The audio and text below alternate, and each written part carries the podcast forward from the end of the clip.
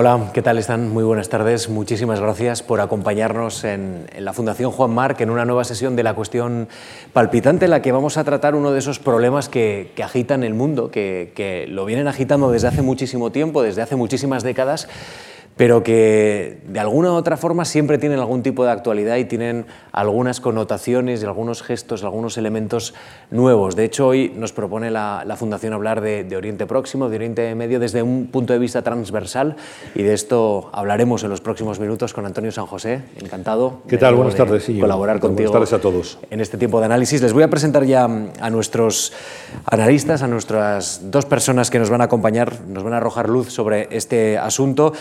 Lourdes Vidal es directora del área del mundo árabe y mediterráneo en el Instituto Europeo del Mediterráneo y docente en el máster sobre mundo árabe islámico de la Universidad de Barcelona. Muy buenas tardes. Eh, gracias por acompañarnos. Ignacio Álvarez Osorio es profesor titular de Estudios Árabes e Islámicos y director del Instituto Interuniversitario de Desarrollo Social y, Paz de la Universidad de Alicante.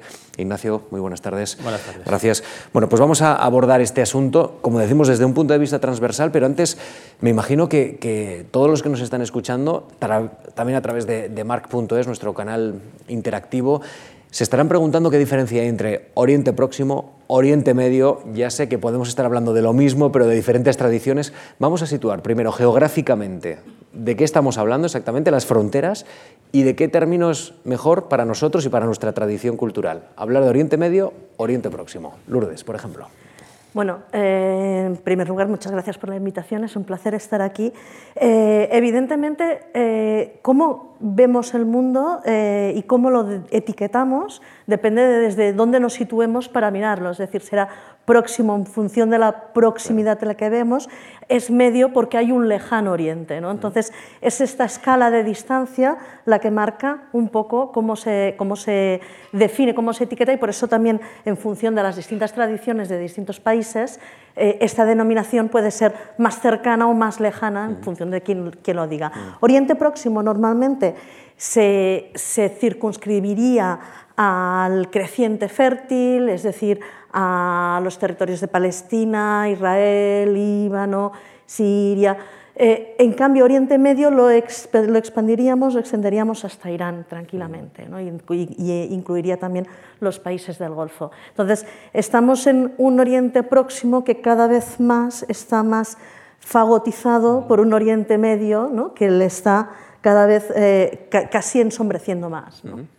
Bueno, le está robando protagonismo, ¿no? como bien ha dicho Lourdes, ¿no? Oriente Próximo, porque hay un deslizamiento. ¿no? El centro de gravedad de, la política árabe antes estaba en el norte de África, en un país como Egipto, si estamos hablando de los años 50, 60, incluso los años 70, ¿no? con los acuerdos de Camp David, pero vemos en el curso de las últimas décadas como poco a poco se está deslizando más bien hacia la zona del Oriente Medio, hacia la península arábiga, y países eh, petrolíferos, que antes tenían un papel quizás, podríamos decir, incluso residual, hoy en día tienen un gran protagonismo. ¿no? Es decir, las grandes decisiones que atañen al futuro del mundo árabe no se están adoptando en el Cairo, no se están adoptando en Damasco, como antaño, sino más bien se están adoptando en Arabia Saudí, en los Emiratos Árabes Unidos y Qatar. ¿no? Y esto sí que es un cambio de tendencia significativo con respecto a las dinámicas anteriores. Hablaba antes Íñigo de eh, la importancia de esta zona y que ha sido además algo muy seguido por el periodismo durante muchísimo tiempo, por la, por la actualidad general.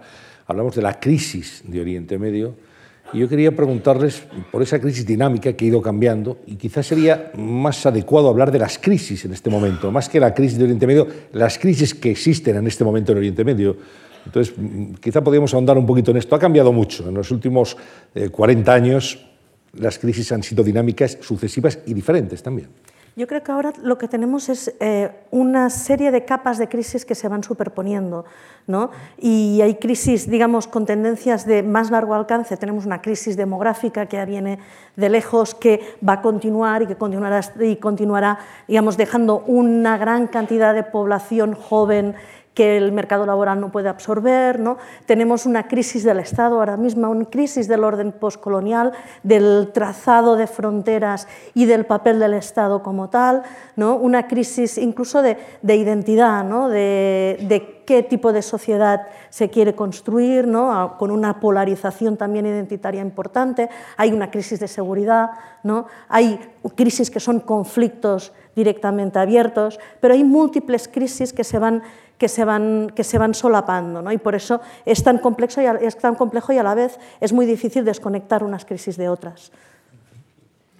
Sí, la verdad es que si hablamos sobre todo también de, de, de dónde venimos y hacia dónde vamos, nos encontramos con que las crisis de antaño quizás han perdido protagonismo. ¿no? Estoy hablando, por ejemplo, del conflicto árabe-israelí que generó numerosas guerras en el siglo pasado y han ido cambiando más bien hacia otro tipo de enfrentamientos más de carácter quizás eh, sectario, ¿no? como los que estamos viendo hoy en día, por ejemplo, en el caso de Siria, en el caso de Irak, en el caso de Yemen, donde nos encontramos con unos estados muy débiles, con unos estados incluso que algunos consideran que son fallidos ya, con, sin un estado central que puede imponer la autoridad central sobre el, el conjunto del territorio y con múltiples milicias ¿no? que disputan el poder y además, pensando en el futuro, uh, quizás también podemos hablar de las crisis del futuro porque van a estar muy ligadas al fin de la era de los hidrocarburos y también a todas las consecuencias que va a tener el cambio climático. ¿no? En toda la zona de, de, del Magreb ya estamos viendo ¿no? el Sahel ¿no? como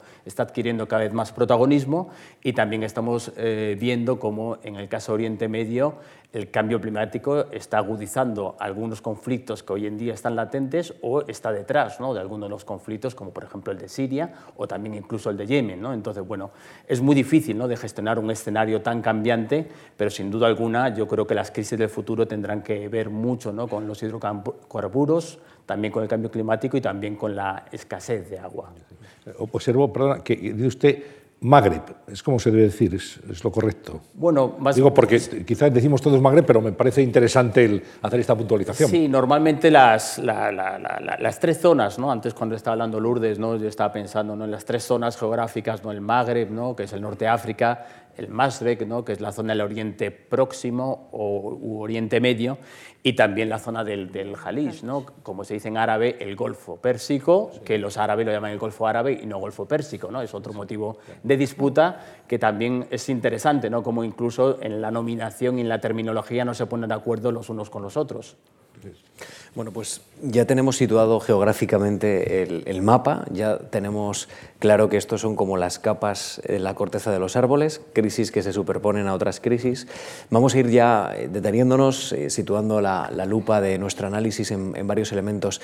Yo les quiero plantear en primer lugar ¿Cuál ha sido la herencia, cuál ha sido el rastro, eh, la huella que ha dejado, por ejemplo, eh, las primaveras árabes? Eh, hemos hablado durante mucho tiempo de la posibilidad de que la primavera árabe era un movimiento renovador, modernizador, democratizador en algunos países. Creo que a excepción de Túnez no podemos decir que haya optado o haya cambiado esencialmente la estructura de los estados, pero en todo caso, ¿qué huella, qué podemos decir, qué ha dejado, qué, qué senda ha dejado? No sé si ha sido un trabajo que se ha quedado aparcado en la historia o ha tenido su influencia y todavía se puede, se puede atender esa influencia.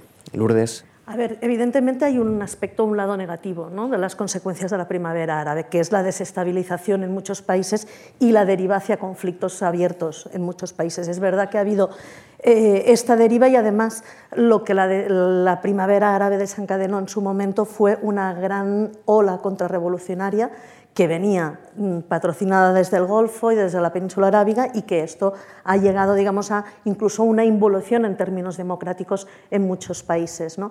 A la vez también mm, hay elementos positivos que han quedado de allí.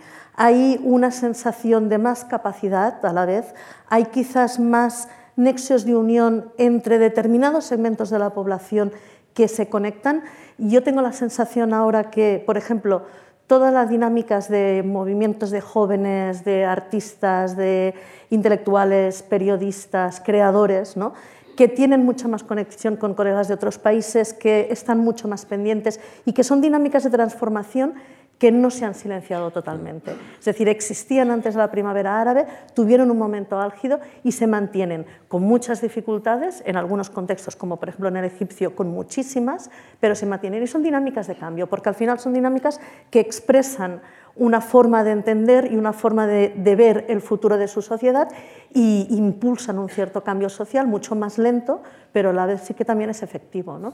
En corrientes literarias, corrientes intelectuales, eh, eh, incluso, por ejemplo, la, explosión de la novela gráfica, del cómic, de la música. ¿no? Hay, hay, hay elementos que sí que nos dicen que hay cosas que se mueven. Vemos debates hoy que eran impensables diez años atrás. ¿no? Debates sobre, por ejemplo, la herencia en Túnez, debates sobre homosexualidad en Líbano, debates sobre cuestiones de violencia machista en Marruecos que hace años era muy difícil de tener tan abiertamente. Evidentemente queda mucho, ¿no? pero sí que estas dinámicas de cambio de alguna forma eh, persisten. Es un sustrato que se Es un sustrato que ya se ha alargado.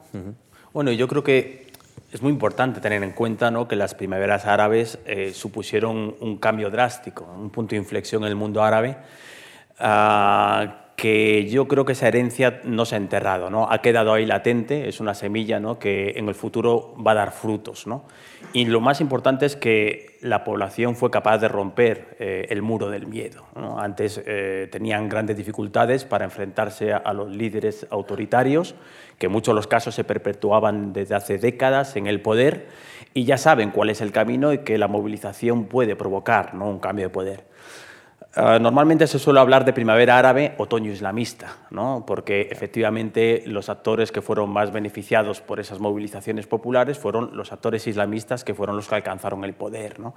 Y yo creo que, aunque muchos interpretan que fue un paso negativo, era algo necesario en el mundo árabe, ¿no? porque durante mucho tiempo los actores islamistas habían presentado como la llave, la solución para todos los problemas del mundo árabe. Uno de sus lemas era precisamente el Islam es la solución y eh, una vez que estuvieron en el poder, en muchos de los casos no supieron responder a las expectativas que habían generado y en muchos de los casos fracasaron de manera rotunda a la hora de resolver la agenda que le demandaba la población. ¿Y qué es lo que le demanda la población? Justicia social, mayores libertades públicas, pluripartidismo político y sobre todo también la agenda económica, ¿no? que sean capaces de eh, crear eh, empleos y de crear crecimiento. ¿no? Y nos hemos encontrado, ¿no? tanto en el caso de Egipto como en el caso de Túnez, que en muchos de los casos esas expectativas quedaban defraudadas y frustradas.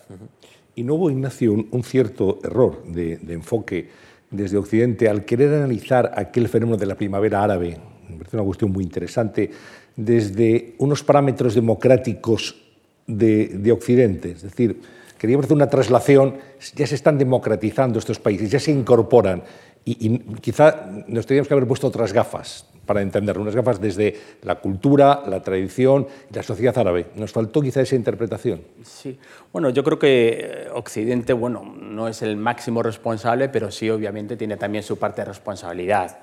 Uh, entre otras cosas porque en muchos de los casos prefiere la estabilidad y esto implica apostar por gobiernos autoritarios, es decir, eh, gobernantes a lo mejor que no nos gustan demasiado, pero que mantienen la, situación de estabilidad y de alguna manera defienden nuestros intereses.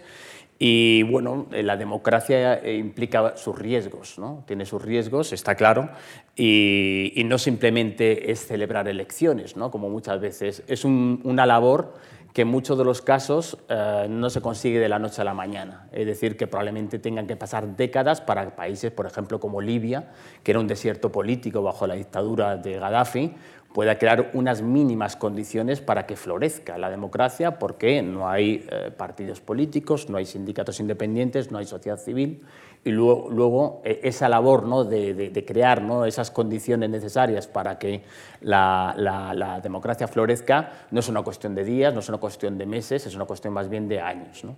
Y quizás yo creo que aquí los países occidentales, en concreto la Unión Europea, podrían haber hecho más de lo que han hecho, ¿no? es decir, no limitarse a, contemplar ¿no? la situación como en muchos países, ¿no? la situación degeneraba en caos, sino haber tomado un papel mucho más activo. ¿De qué tipo? apoyando, ¿no? precisamente que era lo que reclamaban ¿no? las voces eh, prodemocráticas de la sociedad civil de muchos países como Túnez, de muchos países como Marruecos o de Egipto, apoyando todos esos esfuerzos y realmente no ha habido un acompañamiento, ¿no? Eh, en la medida que eh, las expectativas eran muy elevadas y yo creo que Europa no ha estado eh, a la altura, porque en muchos de los casos también, a la, altura ¿no? de lo mandado, porque en muchos casos también está encerrada, ¿no? ensimismada en sus propios problemas internos, que no son pocos, como todos sabemos. Lourdes. A ver, eh, es, evidente que antes de la primavera árabe, es decir, cuando llegaron las primaveras árabes, una de las grandes frases era nos equivocamos porque estuvimos dando apoyo a unos regímenes autoritarios y teníamos que haber apoyado a la, población. Hemos comprado estabilidad a cambio de libertad.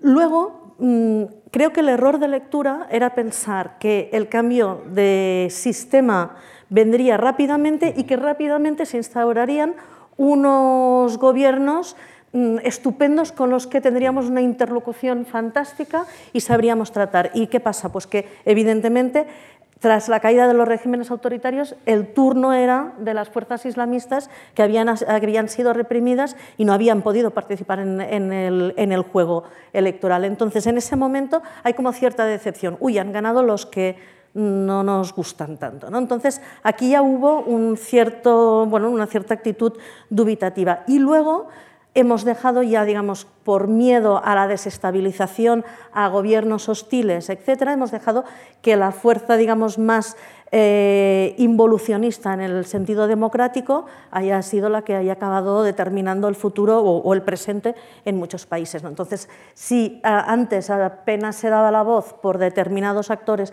pro democracia en la región, a día de hoy eh, se está dando aún menos la voz por estos actores que quedan, que tienen además una tarea mucho más difícil, porque, por ejemplo, en el caso de Egipto, el contexto en el que operan las organizaciones no gubernamentales se ha, se ha complicado mucho más, se ha endurecido muchísimo, igual como la cuestión de la libertad de prensa, la libertad de expresión.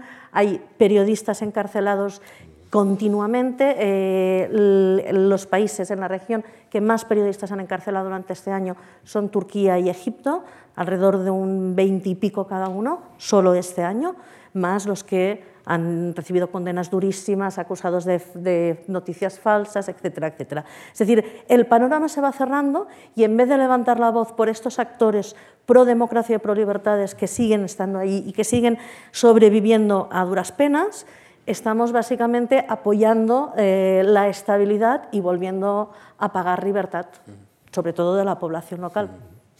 Ignacio y, Lourdes, ahora mismo en, en estos países, ¿quiénes qué, colectivos o quiénes se pueden considerar motores de cambio. Eh, no sé si son las mujeres, no sé si son los, eh, los estudiantes, no sé si el ejército en algunos casos puede ser también un motor de cambio, aunque me imagino que gubernamental, más o menos controlado. Eh, ese proceso hacia una democratización, que en algunos países imagino que será complicadísima, por no decir imposible, ¿quién lo está empujando ahora mismo?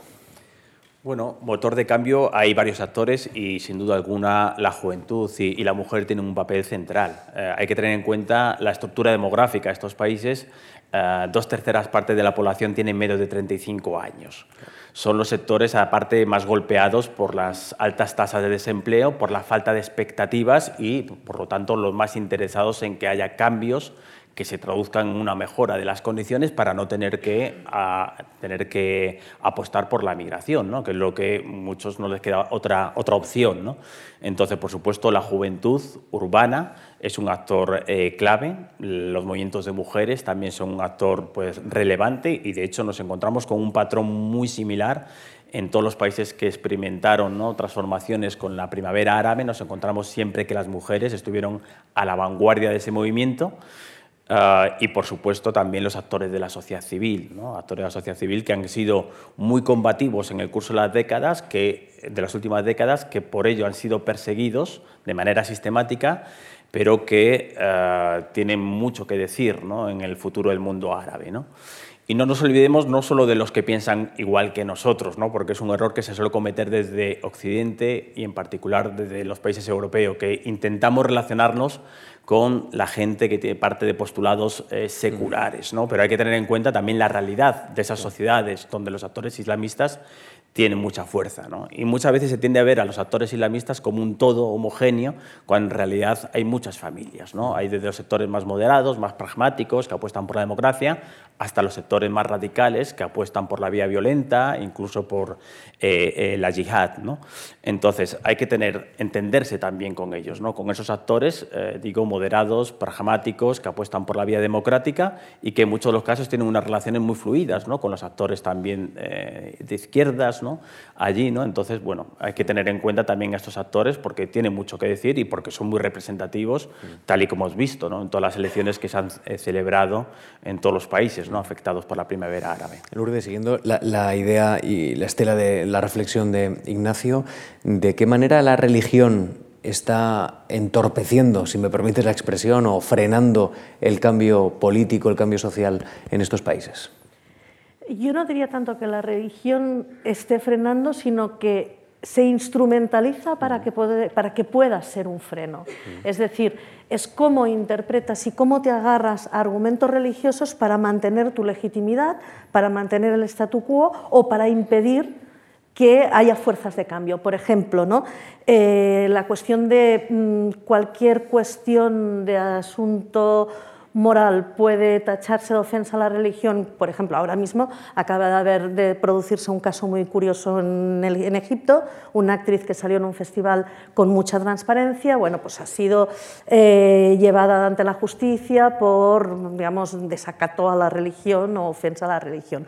Al final es una forma de dar concesiones a ciertos sectores, eh, es una negociación, al final no es tanto una cuestión religiosa como una negociación entre distintos actores para mantener una, estabilidad. La religión evidentemente tiene un impacto y hay un cierto conservadurismo social en estas sociedades que, que es muy presente y que se ve claramente, pero a la vez eh, no hay incompatibilidad o no tiene por qué haber incompatibilidad entre eh, el hecho de ser musulmán y el hecho de querer la democracia. De hecho, las encuestas lo que nos dicen es que la gran mayoría de las personas encuestadas en el mundo árabe musulmán son mayoritariamente a favor, están a favor de la democracia y quisieran una democracia para ellos y quisieran más libertades. ¿no? Entonces, no hay nada incompatible, pero el problema es cuando la religión es usado como un escudo para proteger tu legitimidad y para proteger también un sistema y para sancionar tus acciones de gobierno. Una de las realidades eh, más dramáticas instaladas en la zona es el, eh, los fenómenos terroristas, los grupos terroristas. Y me gustaría analizar lo que es la expansión de esos movimientos eh, yihadistas transnacionales, desde Al-Qaeda hasta ISIS, que no solo opera en la zona, sino que también extienden su radio de acción hasta países eh, que están lejanos y, más próximos a nosotros. Es una de las amenazas que en este momento más conmueve y más preocupa a Occidente, Lourdes.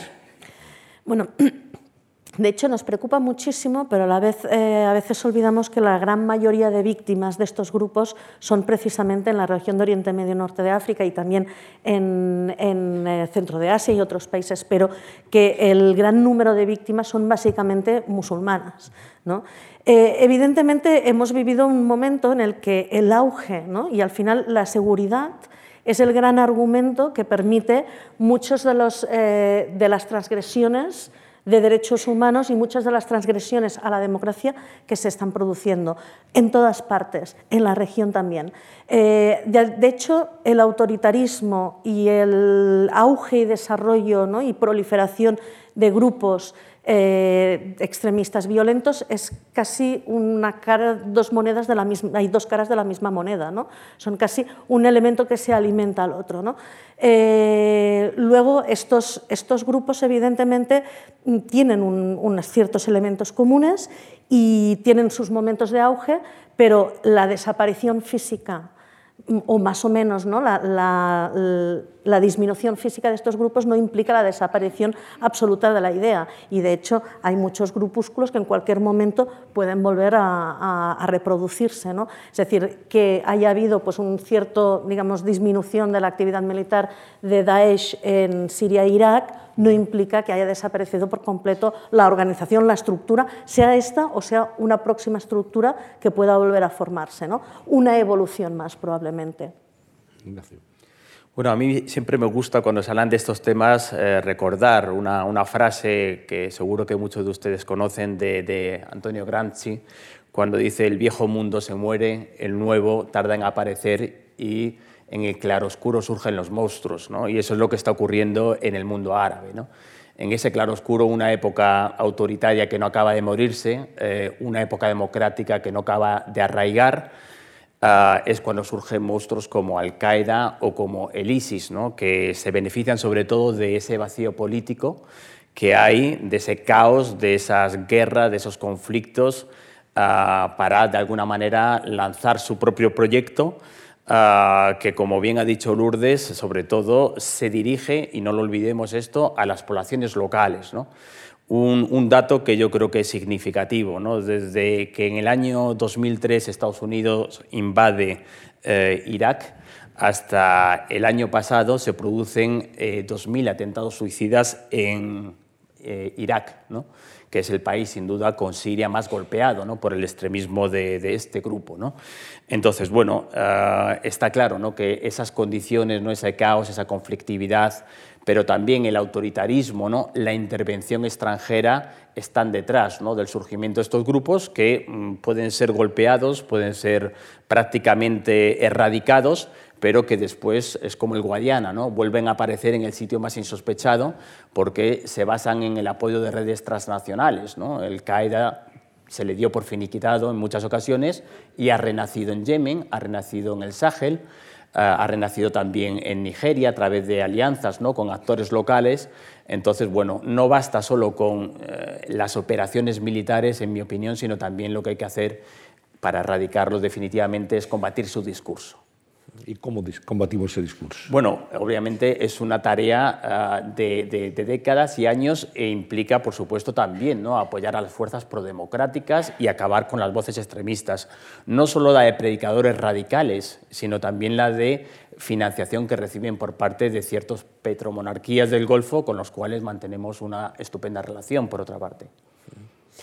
¿De qué manera Arabia Saudí está detrás de esa desestabilización, de esa financiación de estos grupos terroristas o grupos que están desestabilizando la región y que acaban siendo un peligro para, Europa, como estamos comprobando con, atentados eh, masivos que se han producido en varias capitales europeas. ¿De qué manera podemos plantear que esa relación de ese bueno, pues de esa dinastía que ahora mismo está salpicada por otra gran polémica que si queréis luego podemos hablar, la de la desaparición de Jamal Khashoggi y lo que esto ha significado también de punto de mira con, con el príncipe bin Salman. ¿De qué manera podemos atender a Arabia Saudí como un factor de desestabilización en la zona y no de estabilización? Bueno, yo creo que para esto responder a esta peliaguda pregunta hay que retrotraerse al pasado. ¿no? Y está claro que desde que Arabia Saudí empieza a exportar ¿no? el petróleo y más claramente en los años 70 con el boom energético, ah, ocupa de alguna manera un papel central en la expansión del salafismo a escala mundial y sobre todo en los países de Asia. ¿no? Eh, es lo que muchos hablan, denominan la Santa Alianza ¿no? entre el petróleo y la religión y gracias a esa expansión del salafismo lo que hace es promover ¿no? una lectura del Islam extraordinariamente puritana, extraordinariamente rigorista, que es muchas veces ajena a las culturas de muchos países, ¿no? por ejemplo, por el norte, del norte de África o, de, o del Oriente Próximo. ¿no? Entonces, está claro que durante mucho tiempo Arabia Saudí, y no solo Arabia Saudí, sino también otros países del Golfo, promocionan una lectura del Islam extraordinariamente... Mm, podríamos decir, eh, estricta, medieval, medieval incluso. ¿no?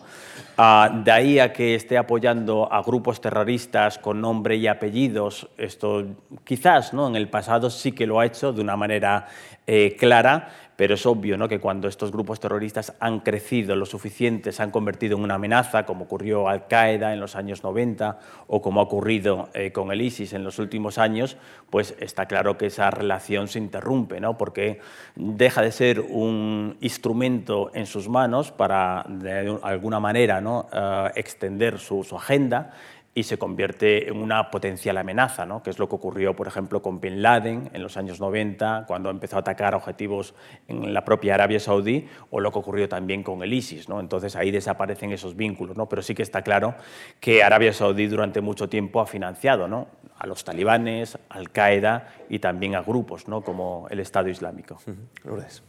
Claro, el, el, papel ahora, digamos, es un poco más complejo, ¿no? porque tiene este pasado de financiación y de promoción del salafismo y de una ideología, eh, podríamos decir, bastante extrema en, términos de puritanismo, eh, y luego bueno, ha tenido pues, incluso en los últimos años cierto, probablemente cierta legislación un poco laxa para controlar los flujos de dineros, etcétera, ya no tanto desde una forma eh, estatal o gubernamental, pero sí desde fuentes privadas eh, y esto, digamos, es una de las cosas que se ha reivindicado que se tenían que cambiar no solo en Arabia Saudí, sino en muchos países del Golfo en que las legislaciones, digamos, no estaban adaptadas para controlar determinados flujos de dinero. Pero eh, es verdad que bueno, pues Arabia Saudí ahora mismo también se enfrenta a su propio monstruo, ¿no? que es a su propia criatura, ¿no? esa criatura a la que creces por un interés coyuntural. ¿no? Es un poco lo que va sucediendo en Oriente Medio, ¿no? que es que se intentan encontrar soluciones a corto plazo, que a corto plazo pueden funcionar, pero que a largo plazo son como un boomerang, que devuelven ¿no? el golpe, además corregido y aumentado por, partida doble. Entonces, esto son criaturas que devuelven. También ahora mismo, digamos, eh, esta, esta, esta dejación, digamos, de los conflictos en Oriente Medio, la crisis migratoria, todo lo que está sucediendo también son gestiones por parte de Europa por parte de Occidente que seguramente también tendrán sus consecuencias a largo plazo, igual como cierta connivencia ah, con regímenes autoritarios o digamos con regímenes que básicamente a los cuales vendemos armas para luego utilizar en guerras ajenas, pues todo esto seguramente puede volver a, pagar, a pasar factura porque volverá a crear sus pequeños monstruos. Vamos a cerrar el foco, si les parece, en Oriente Próximo y en un conflicto enquistado desde hace mucho tiempo al que no se ha solución, que es el conflicto árabe-israelí.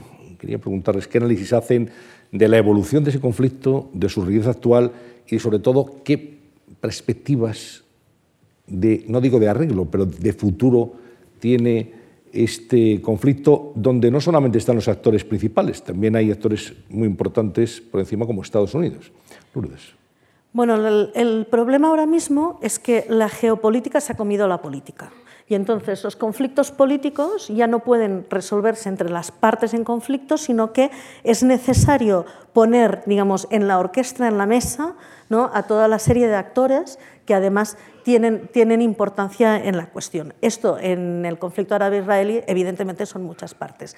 Hemos tenido una cierta, digamos, un periodo de cierto estancamiento ¿no? en el conflicto primaveras árabes, la desestabilización, nuevos conflictos que surgían. Parecía bueno, pues que era un mínimo soportable y que quedaba estancado ahí. El problema es que se han ido deteriorando las circunstancias, digamos, eh, de la parte palestina a la parte israelí, se han ido deteriorando y cada vez es más complicado imaginarse un contexto en el que puedan volver a sentarse a la mesa ¿no? y pensar en quién tendría que ser en este momento eh, quién tendría que sentarse a la mesa. ¿no?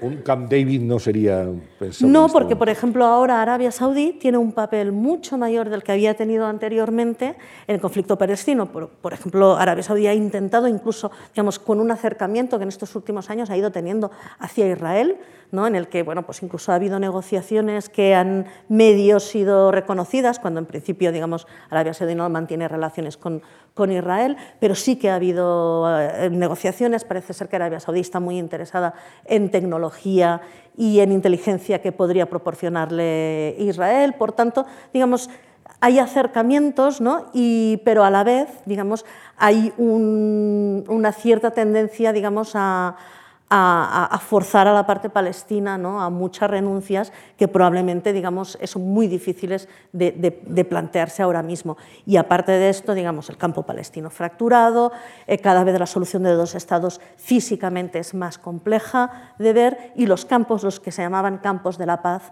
¿no? en ambos lados, pues cada vez son más pequeños y están más silenciados. Y luego Estados Unidos tampoco ayuda en este momento con la administración Trump. No, bueno, el cambio digamos, de embajada a Jerusalén ha sido un un golpe, ha desestabilizado, ha puesto en una situación complicada a otros actores internacionales porque parece que tienen que mover ficha o posicionarse de algún modo, ¿no?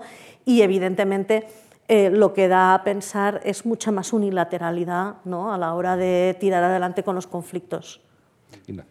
Sí, lo que es curioso en el caso del, del, conflicto palestino-israelí es que eh, desde los acuerdos de Oslo en los años 90 hasta la actualidad se viene eh, desarrollando ¿no? todos los meses ¿no? un Peace Index, ¿no? una encuesta a, la población israelí sobre su apoyo al proceso de paz. Y curiosamente, los apoyos ¿no? al proceso de paz se mantienen estables. ¿no? Prácticamente un 50, 51, 52% de la población sigue respaldando la negociación con los palestinos para alcanzar un acuerdo. El problema, la letra pequeña, es que cuando se les dice a qué precio, qué precio hay que pagar por, ese, por esa paz con los palestinos, es cuando surgen los inconvenientes. ¿no? Y cuando se les habla de las cuestiones sensibles, ¿no? estamos hablando de qué fronteras, Estamos hablando del futuro de Jerusalén, estamos hablando también qué va a pasar con los asentamientos construidos ilegalmente por Israel desde el año 1967 a nuestros días, en los que viven más de 600.000 colonos, o cuando hablamos del futuro también de los refugiados palestinos, es cuando aparecen las eh, desavenencias. ¿no? Y, y lo que que dejan claro esos, eh, esas encuestas es que eh, la sociedad israelí efectivamente es partidaria a un acuerdo, pero no está dispuesto a pagar ningún tipo de precio por ese acuerdo, ¿no? porque quiere quedarse más o menos con sus reivindicaciones maximalistas, es decir, Jerusalén única y exclusivamente como capital de Israel, no al retorno de los refugiados que fueron expulsados de sus hogares en la guerra del año 48, lo que los palestinos conocen como la Nakba, y después no al desmantelamiento de los asentamientos construidos ilegalmente, violando las convenciones de Ginebra desde la guerra de los seis días. ¿no? Entonces, bueno, hay un apoyo a la paz, efectivamente, pero no se está dispuesto a pagar ningún tipo de precio. ¿no? Una paz de mínimos en la cual no se hicieran concesiones reales ¿no? a la parte palestina. El gran fracaso ahora mismo de, la política internacional lo vemos claramente en Siria. Siete años después de, la guerra, el país está sumido en un caos absoluto y, la perspectiva es que ahí sigue enquistado la violencia, la situación, la guerra y va a la sede en el poder. Ahí hay un enfrentamiento entre las potencias internacionales para ver de qué manera se puede encauzar o intervenir. Yo quiero preguntarles ¿Cómo es posible que esto haya ocurrido? ¿Cómo es posible que en el siglo XXI las potencias todavía no hayan logrado tener cierto consenso a la hora de enfocar un problema como este, que también ha llamado a las puertas de Europa en forma de desestabilización, como lo hemos visto, y, con consecuencias en las políticas nacionales muy graves, como ocurre en Centro Europa? ¿Qué explicación encontramos a esto? Lourdes.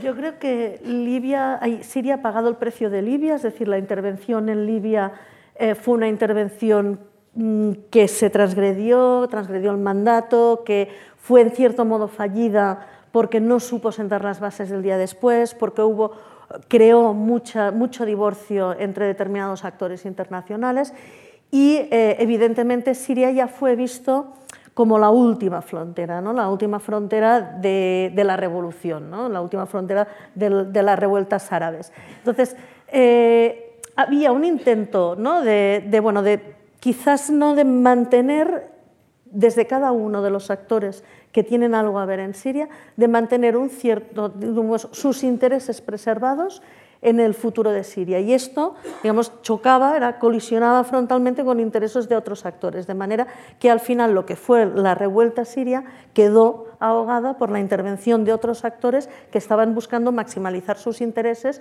y sus posiciones en la región. Entonces, mm, el, el, hecho de que Occidente en general ¿no? haya tenido una actitud muy pasiva respecto a Siria, ha habido poca empatía respecto a, a la guerra en Siria, poca comprensión. ¿Por qué? Porque es mucho más fácil interpretar los conflictos desde una matriz étnica, religiosa, que no va con nosotros y que por tanto, digamos, es una cuestión que tienen que resolverse ellos, que entender el conflicto desde una perspectiva política, en la que entonces sí que como ciudadano no te ves interpelado. ¿no? Entonces, yo creo que eh, esta interpretación sectaria, religiosa, étnica, que ha habido del conflicto de Siria ha sido muy negativo para el apoyo de la opinión pública internacional y luego desde el, por parte de los gobiernos eh, no ha habido una, una, intención en ningún momento de poner un pie en Siria ni de intervenir más allá, digamos, de gestos más o menos simbólicos. ¿no? Eh, nadie quería quedar atrapado en otro avispero como fue Irak para Estados Unidos y, sabe, y sabemos perfectamente que las intervenciones extranjeras tienen un coste eh, muy grande y además suelen ser contraproducentes, pero en vez de optar por una intervención abierta se optó por intervenciones mucho más, mucho más sutiles, pero que también tenían su impacto en la dinámica del conflicto, que lo que han hecho básicamente es perpetuarlo. ¿no? Y luego pues hay una coincidencia, digamos, de intereses, ¿no? Rusia e Irán de repente, ¿no? Nuevo, unos nuevos amigos, Rusia de vuelta a la región, un nuevo actor en la región, mucho más importante de lo que, de lo que ha sido antes, eh, con un juego, digamos, de potencias, Irán, Arabia Saudí, Rusia, Turquía, ¿no? Eh, puestas en Siria, con un juego muy delicado y que además no sabemos cómo va a evolucionar mm. tampoco. ¿no? porque no tenemos tampoco garantías de que, de que esta pequeña luna de miel de sintonía ruso-iraní se mantenga eh, por mucho tiempo. Bueno, yo creo que eh, las cifras son devastadoras. ¿no? El conflicto de Siria, en sus ya casi ocho años de existencia, ha dejado un reguero ¿no? de, destrucción y de muertes. Estamos hablando de 500.000 personas muertas. Estamos hablando también de más de 6 millones de refugiados, sobre todo en los países del entorno, pero también han llegado a Europa. Estamos hablando también de 6 o 7 millones de desplazados internos y esto representa pues, la mitad de la población que ha tenido que abandonar sus hogares. ¿no?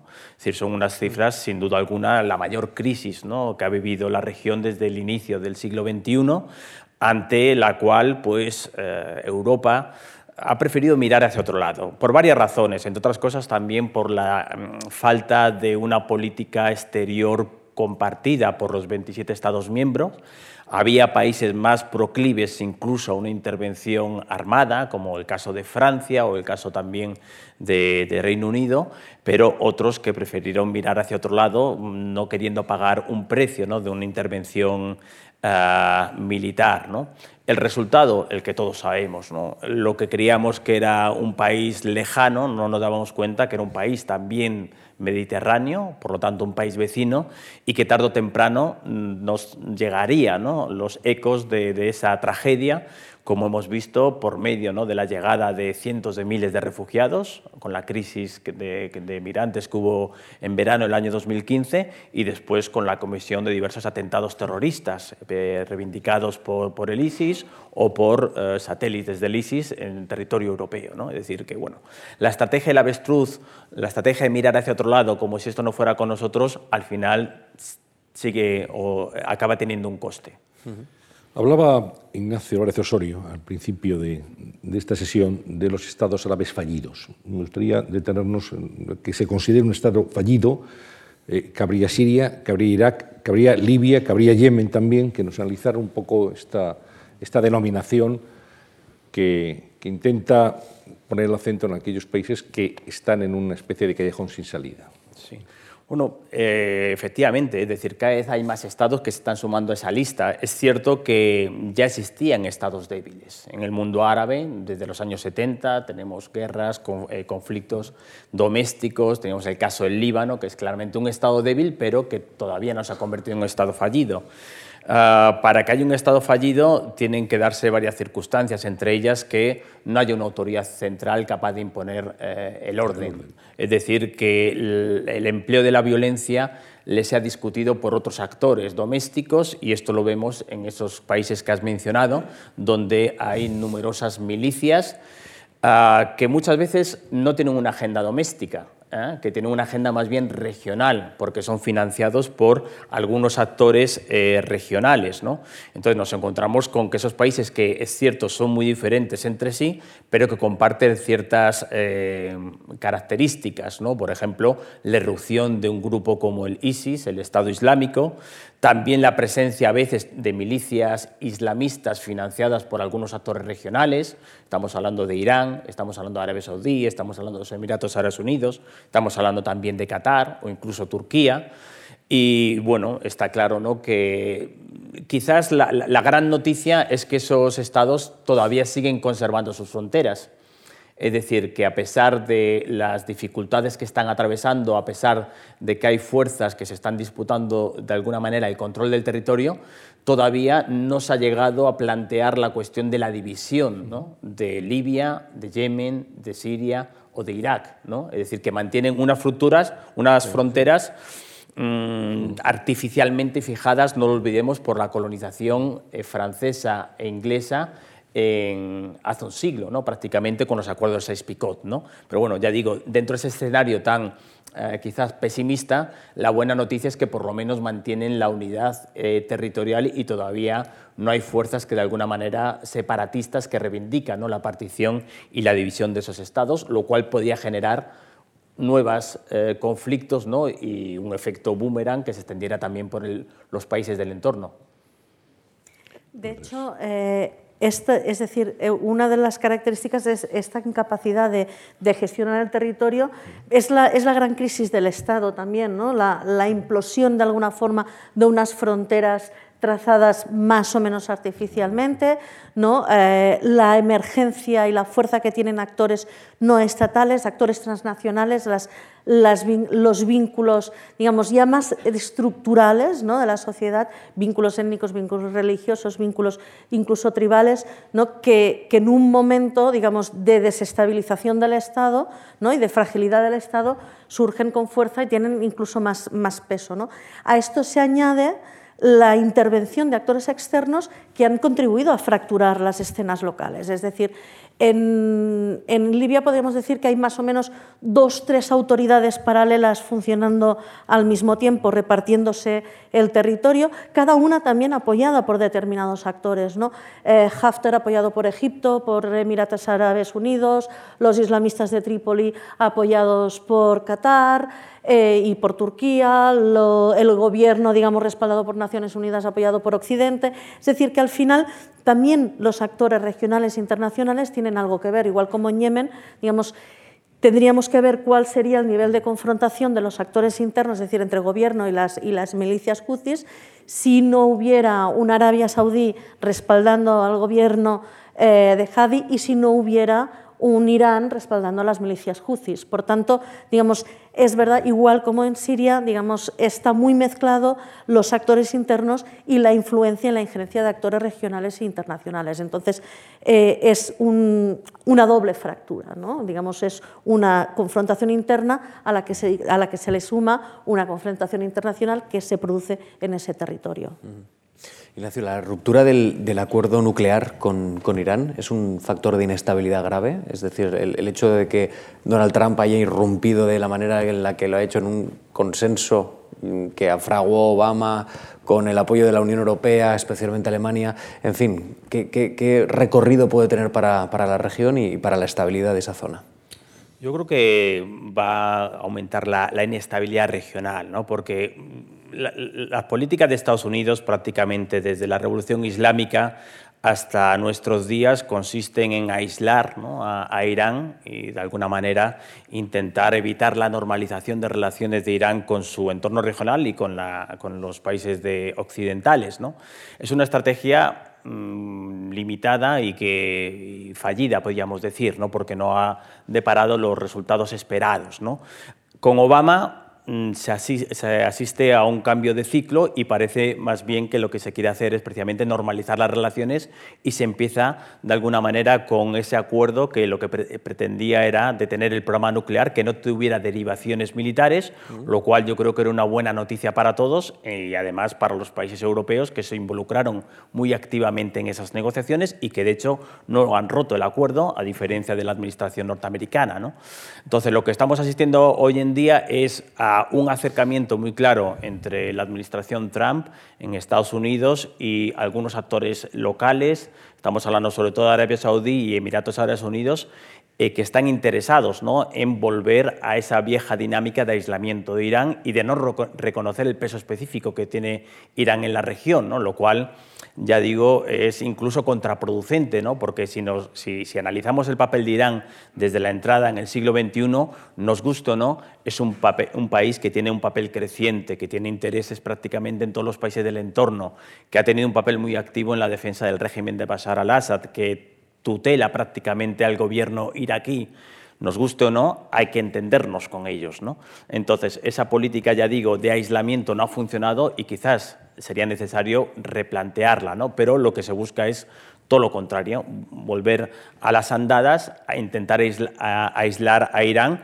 intentar polarizar la región y esto lo único que puede hacer es agravar la situación sobre el terreno, intensificar el sectarismo, como lo está haciendo, y provocar una auténtica guerra fría, no ya como la que había en los años 50 o 60, sino más bien como una guerra fría que enfrente sobre todo a Irán y Arabia Saudí. Mm. Y aquí quienes pierden como estamos viendo en los últimos años, son las poblaciones locales, ¿no? que están sufriendo unas catástrofes humanitarias sin precedentes ¿no? en, la historia reciente de la zona. De hecho, eh, es, es, un poco el, la, el mínimo común denominador, Irán es el mínimo común denominador que tiene en Israel eh, la administración estadounidense bajo Trump, eh, que tiene en Arabia Saudí, que tiene en Emiratos, ¿no? que es el enemigo común que es Irán. Y entonces, alrededor de este enemigo común han podido forjar una cierta alianza, ¿no? incluso antinatura, ¿no? que es la alianza entre Israel y Arabia Saudí. Es decir, hay unos intereses comunes, ¿no? y en estos intereses comunes bueno, pues hay una sintonía que es este intento de aislar Irán. Por otra parte, eh, también estamos viendo que en la ruptura del acuerdo nuclear lo que hace es tener un Irán que, por un lado, puede llegar a ser menos agresivo porque también es, cierto que el, acuerdo, el acuerdo nuclear permitía dar un poco más de oxígeno a la economía iraní y, por tanto, poder mantener el nivel de inversión en las actividades militares exteriores, ¿no? pero a la vez también nos, nos, nos arroja un Irán mucho menos controlado, mucho menos encauzado, mucho menos predispuesto al diálogo y mucho más predispuesto a la confrontación, teniendo en cuenta además un Israel que ya lleva, digamos, sonando tambores desde hace muchos años y que probablemente no van a ir a buscar una confrontación directa, sino una confrontación a través de terceras partes. Y ahora, por ejemplo, un punto caliente puede ser la frontera con Líbano, la zona controlada por Hezbollah, teniendo en cuenta, pues, por ejemplo, que ahora están moviendo unos misiles de precisión entre Irán y Hezbollah, que eh, Israel, digamos, está muy a la expectativa porque ve como una amenaza y por tanto además ve un Hezbollah altamente entrenado, militarmente preparado, que viene de una guerra de Siria y que en el momento en que ya no tenga más trabajo en esa guerra de Siria se resitúa en su Líbano eh, natural, digamos, como una amenaza muy fuerte hacia Israel.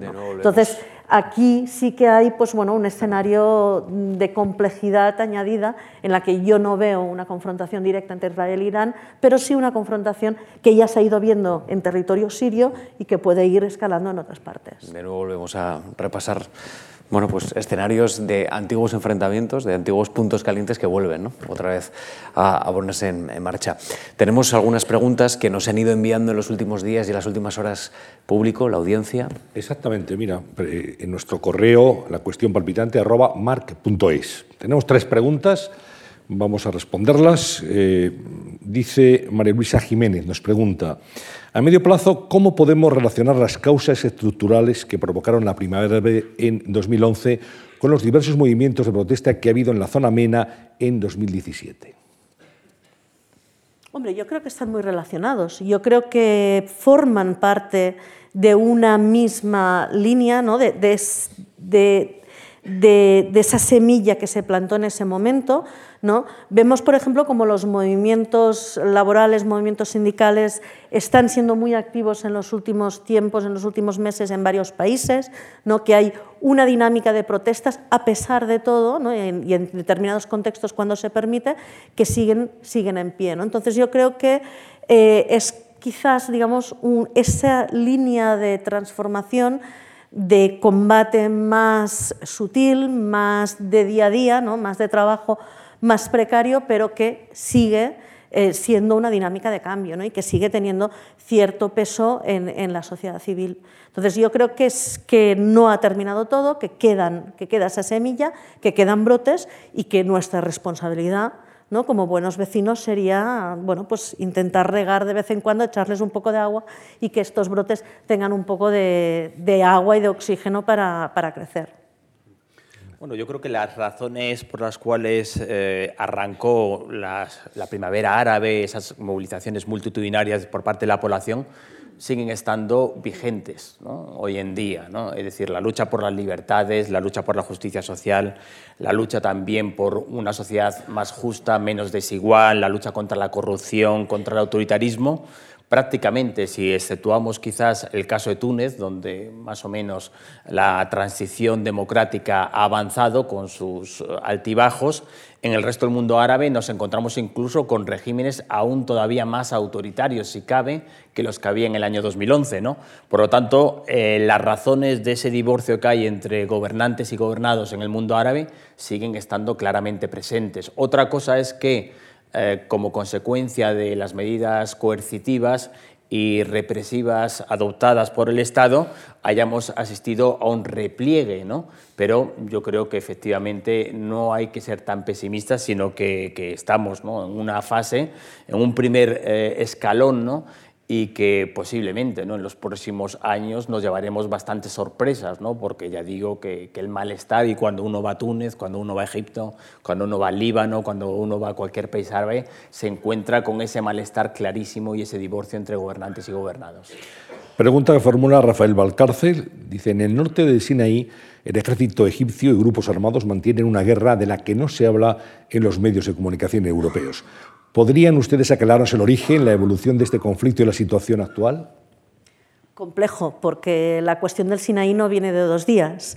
La cuestión la, digamos, hay un sustrato por un lado social, ¿no? las poblaciones beduinas eh, que viven en el Sinaí, que han sido tradicionalmente marginadas ¿no? Mm, por distintos motivos también.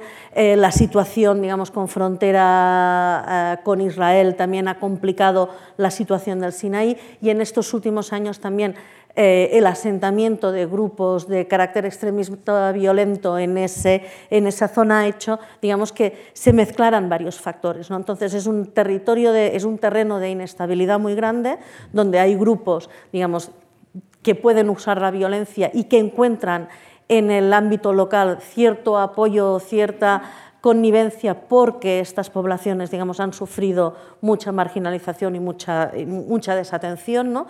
Y, evidentemente digamos, esto se lleva pues, con una considerable mano dura y es un tema que bueno, cuesta ir sacando a la luz, eh, digamos, cuál, cómo está el, nivel de, digamos, de combate entre fuerzas de seguridad egipcias y, actores, digamos, eh, en, el, en el Sinaí. ¿no?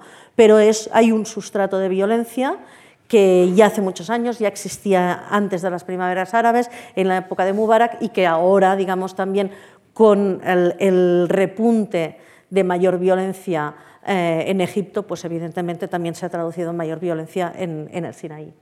Sí, ahí sobre todo está un actor, ¿no? que es eh, la, provincia del Sinaí que, juró obediencia al, al, ISIS en su día, ¿no? en el momento de mayor eclosión, ¿no? en el año 2014, y que desde entonces es reprimido ¿no? sistemáticamente por parte de las autoridades egipcias.